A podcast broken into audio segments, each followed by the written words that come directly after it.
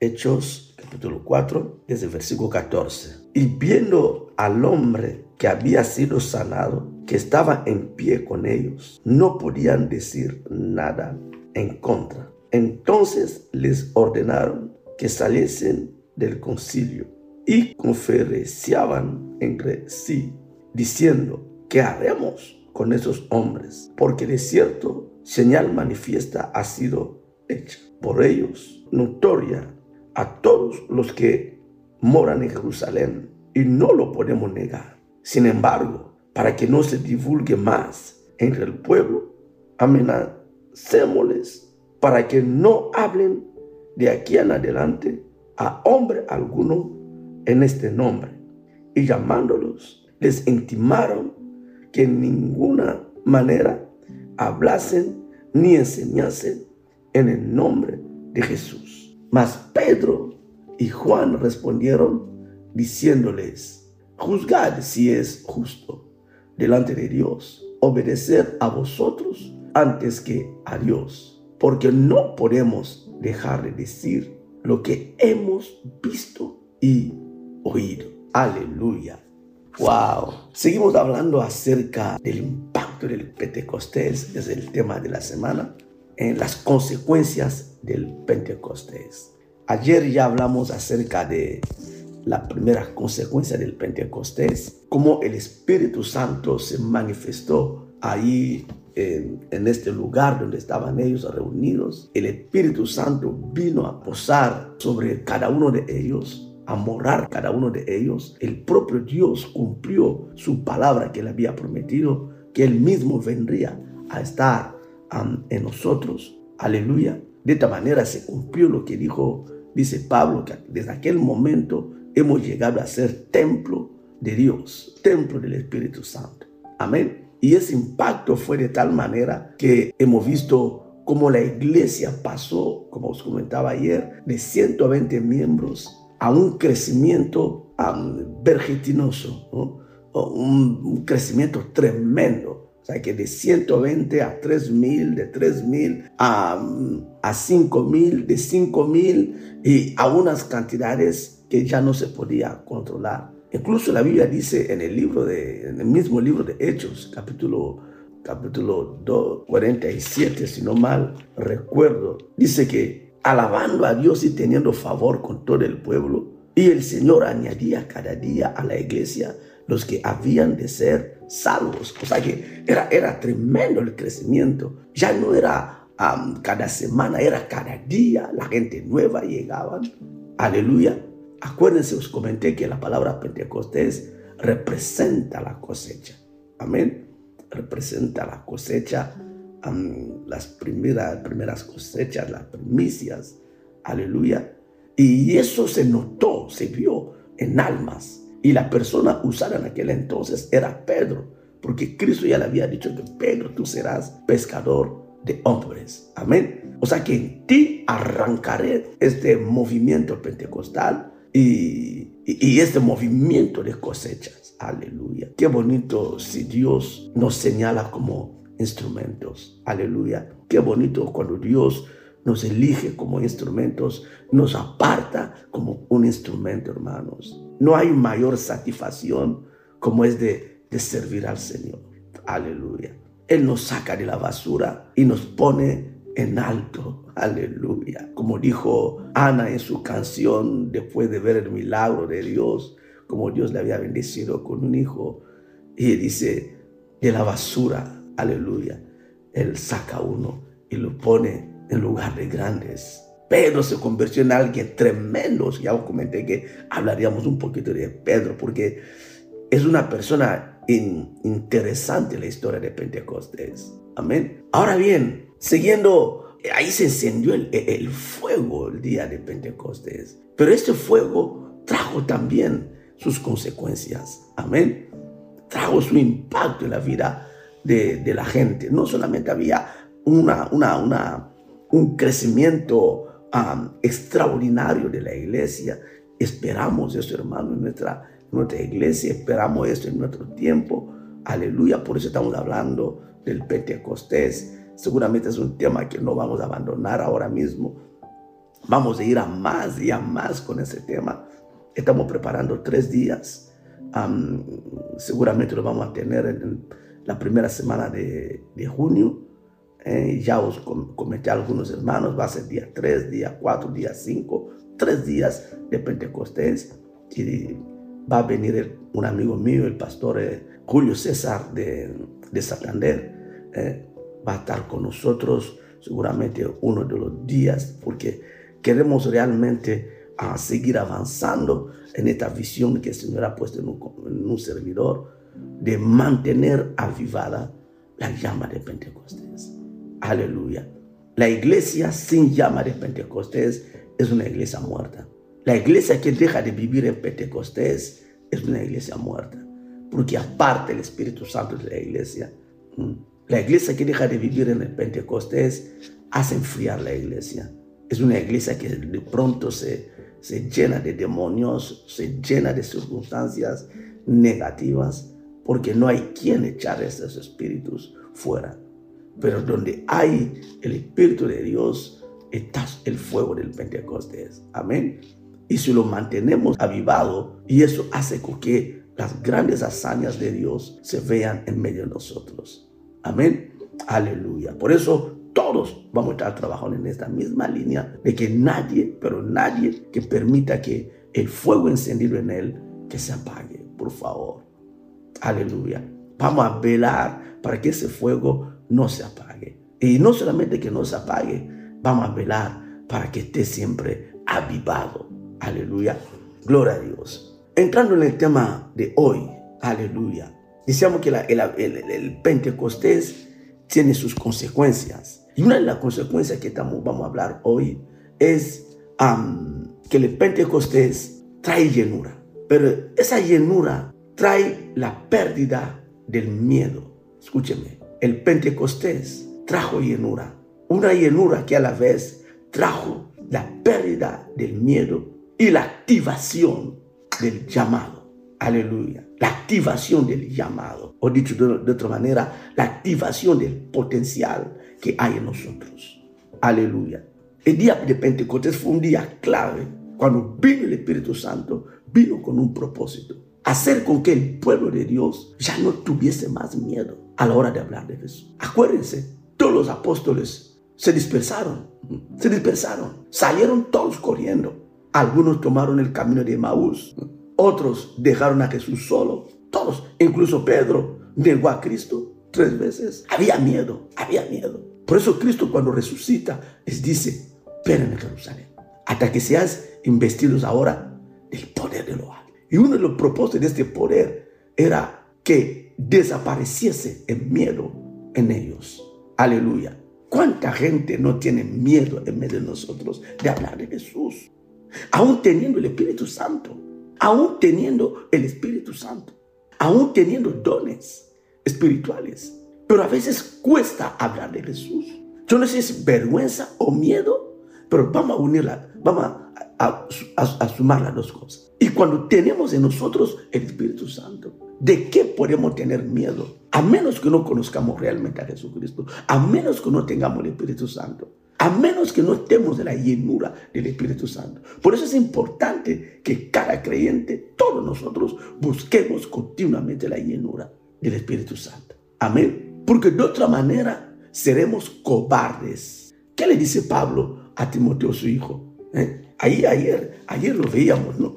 Ayer lo veíamos. Cuando Pablo le está diciendo a Timoteo, ¿no? Segunda de Timoteo 1, versículo 6 a 7. Dice, por lo cual te aconsejo que avives el fuego de, ¿no? Dios que está en ti por la impulsión de mis manos, porque no nos ha dado Dios espíritu de cobardía. No nos ha dado Dios espíritu de cobardía. Aquí me está entendiendo.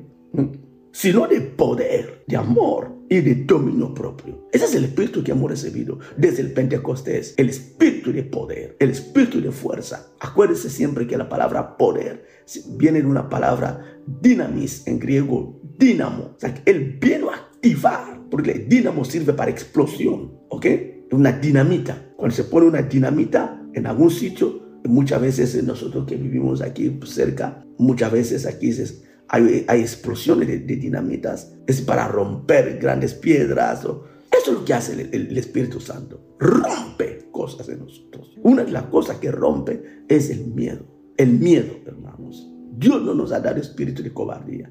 Nos acobardamos de hablar de Jesús. Nos acobardamos de decir a Jesucristo, a la gente que Jesucristo te ama. Jesucristo está vivo. Entonces era importante que el Espíritu Santo viniese sobre los apóstoles. Aleluya. Y cuando Pedro está lleno del Espíritu Santo, ya vemos a un Pedro diferente. Aleluya. Mira, volvemos ahí en, en Hechos capítulo 4, donde estamos leyendo. La historia es que ocurrió un milagro. Pedro y Juan hicieron un milagro ahí mismo, en la puerta de la, del templo. Aleluya. Y Pedro le dijo, le dijo a, uno de los cojos que estaba ahí, que le había pedido, estaba pidiendo dinero, le dice, no tengo, no tenemos, dice Pedro, oro ni plata, pero lo que tengo te doy, eso es lo que te doy. En el nombre de Jesús, levántate y anda. Aleluya. Pero eso trae problemas. Ese milagro les trae problemas. Otra vez están han sido amenazados y de pronto Pedro y Juan están delante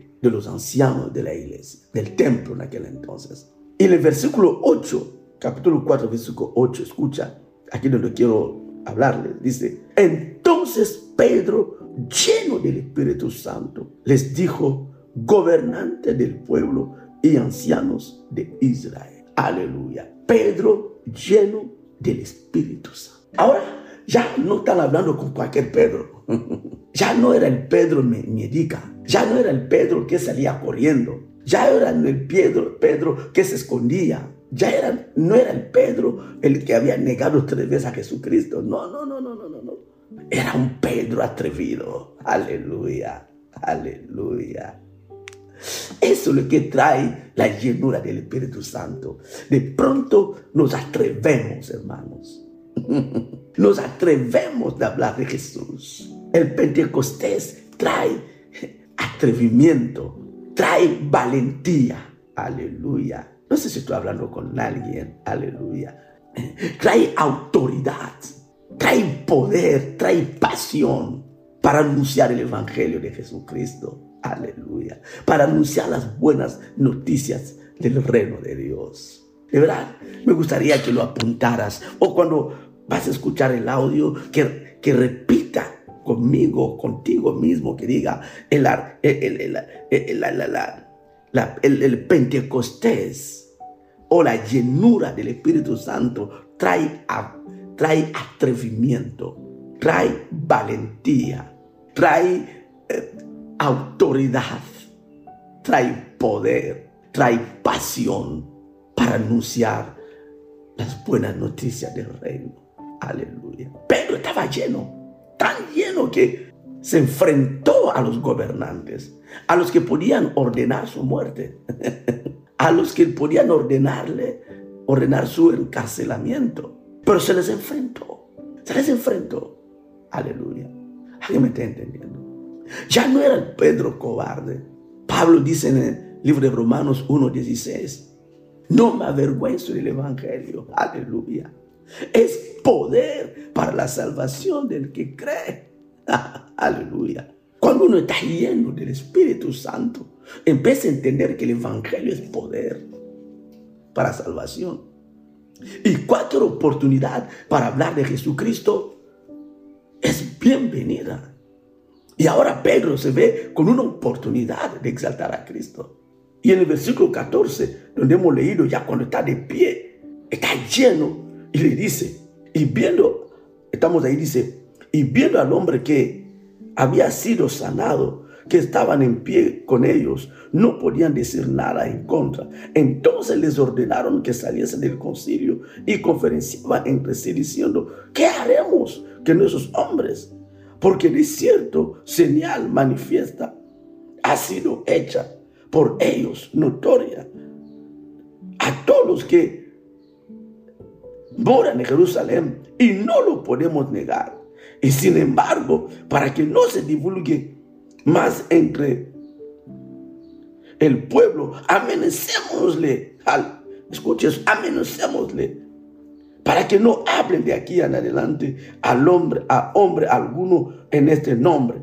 Llamándolos, les intimaron que en ninguna manera hablasen ni enseñase en el nombre de Jesús. Mas Pedro, aleluya, mas Pedro y Juan respondieron diciéndoles, juzgar si es, es justo delante de Dios, obedecer a vosotros antes que a Dios. Aleluya. Eso se llama atrevimiento. Mm.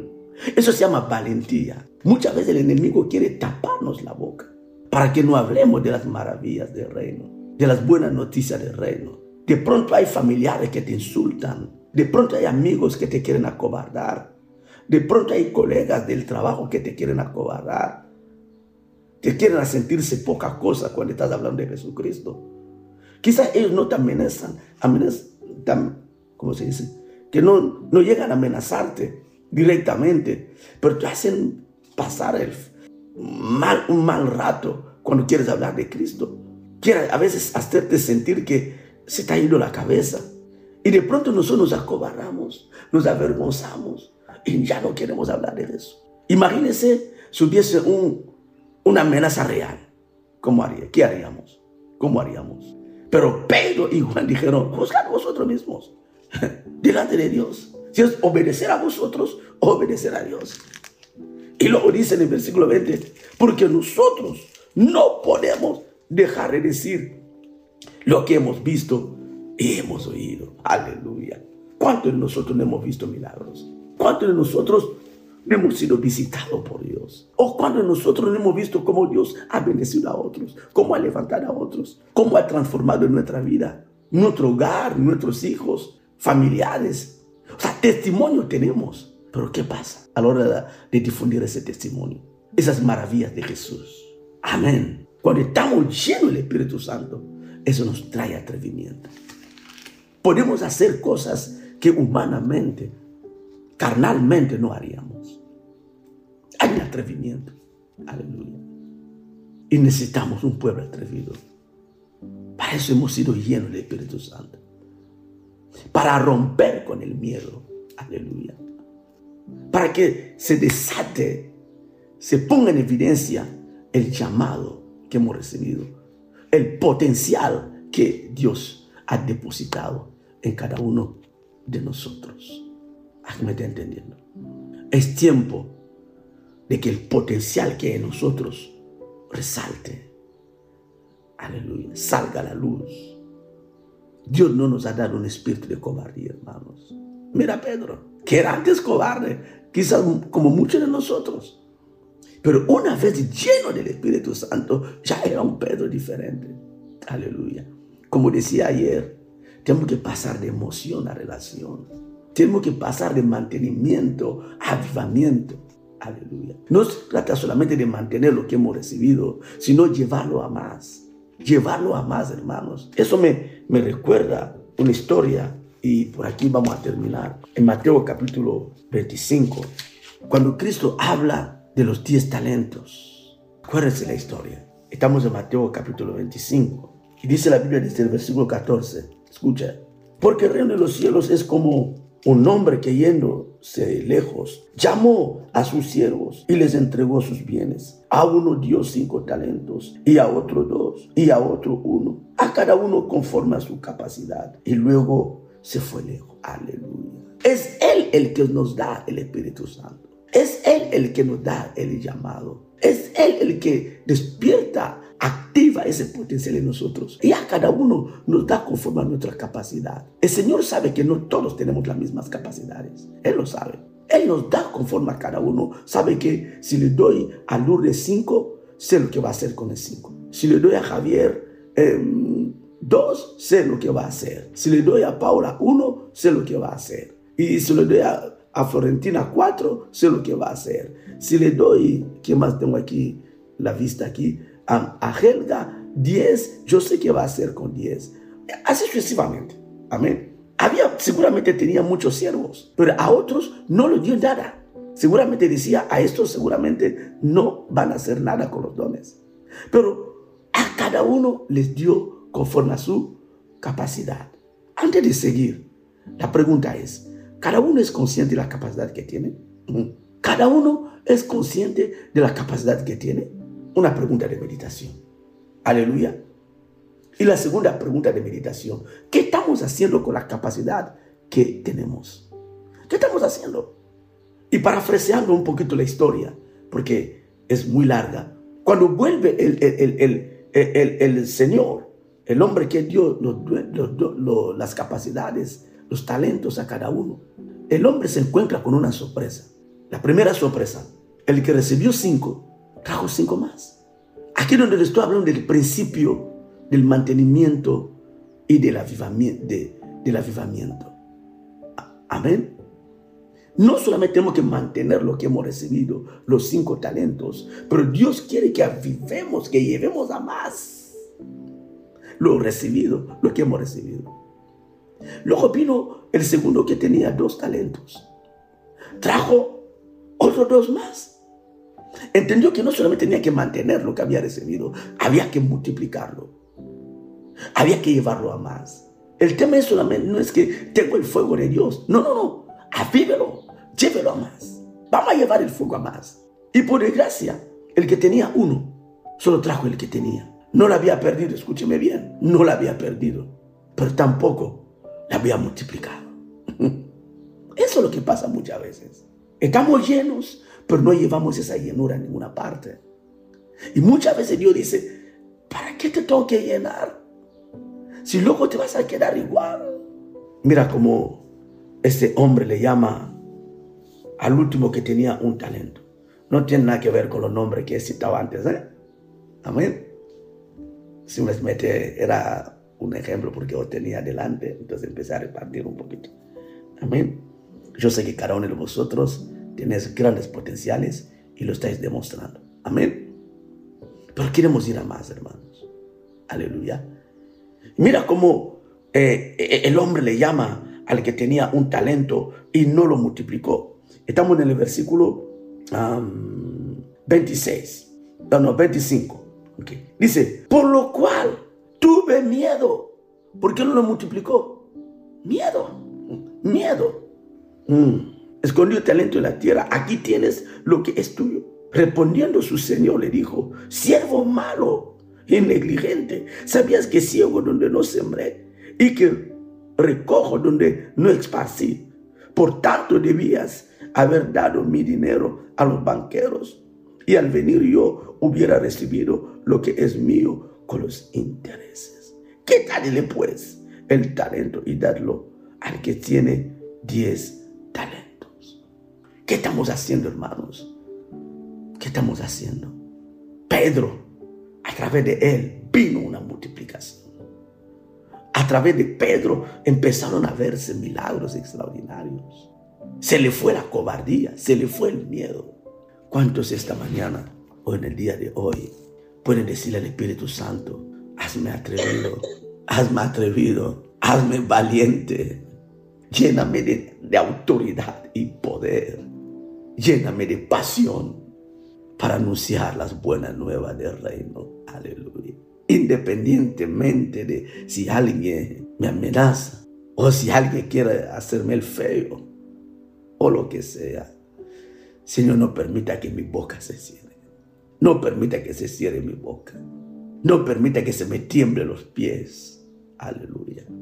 Bienaventurados son los pies de aquellos que anuncian el Evangelio. Aleluya. Queremos ver la gran cosecha de Pentecostés, hermanos. Queremos ver. Aleluya. Queremos ver las consecuencias del Pentecostés de nosotros. Fuera miedo, fuera miedo, fuera cobardía. Vamos a levantarnos a hablar de Jesús. Aleluya, aleluya. Quiero, y termino aquí. En el Pentecostés, Dios prepara el terreno. Dios se unge nuestras palabras. Dios unge todo lo que hacemos. Él prepara. De pronto la gente se quebranta. La gente cuando escuchaban a Pedro, dice, la Biblia, se compugían. Cuando uno está lleno de, del Espíritu Santo. Sus palabras no son palabras huecas, no son palabras vacías, son palabras que penetran, son palabras que se convierten en, espada de doble filo. Vamos a decirle, Señor, lo necesito. lo necesito. Vamos a orar al Señor. Aleluya. Dile, Señor, hazme atrevido, hazme valiente. Aleluya, hazme valiente para anunciar las buenas noticias del reino. Es tiempo de cosecha, hermanos. Aleluya. El Espíritu Santo no vino a nosotros como adorno. No, no, no, no. Vino a capacitarnos, a activar el potencial que hay en nosotros. Hay un potencial en nosotros. El Señor es de biopotencial sus siervos y les dio a cada uno conforme a su capacidad. Quizás no todos tengamos que predicar la buena la palabra, pero todos podemos hacer algo para Cristo. Aleluya, de una forma dinámica. Amén, aleluya. De una forma dinámica, de una forma excelente. En el área que el Señor te ha puesto, sé dinámico. Aleluya. En el área que Dios te ha puesto, hermano, sé dinámico. Ahí muestra el dinamismo. Aleluya. Aleluya, aleluya. Ahí vamos a mostrar el dinamismo. Yo no sé en qué área Dios ha puesto del Espíritu Santo. Allí yo quiero ser dinámico. Si lo mío es predicar el Evangelio, quiero ser dinámico predicando. Si lo mío es servir en la iglesia en alguna área, Señor, quiero ser dinámico ahí. Aleluya. Espíritu Santo, ayúdanos en el nombre de Jesús. Fluya en esta mañana una vez más. Fluye en este día una vez más. Confirme en nosotros el poder de Pentecostés. Que se vea en nosotros las consecuencias del Pentecostés, el impacto de la presencia del Espíritu Santo en nosotros. Te lo suplico, Padre, en el nombre de Jesucristo de Nazaret.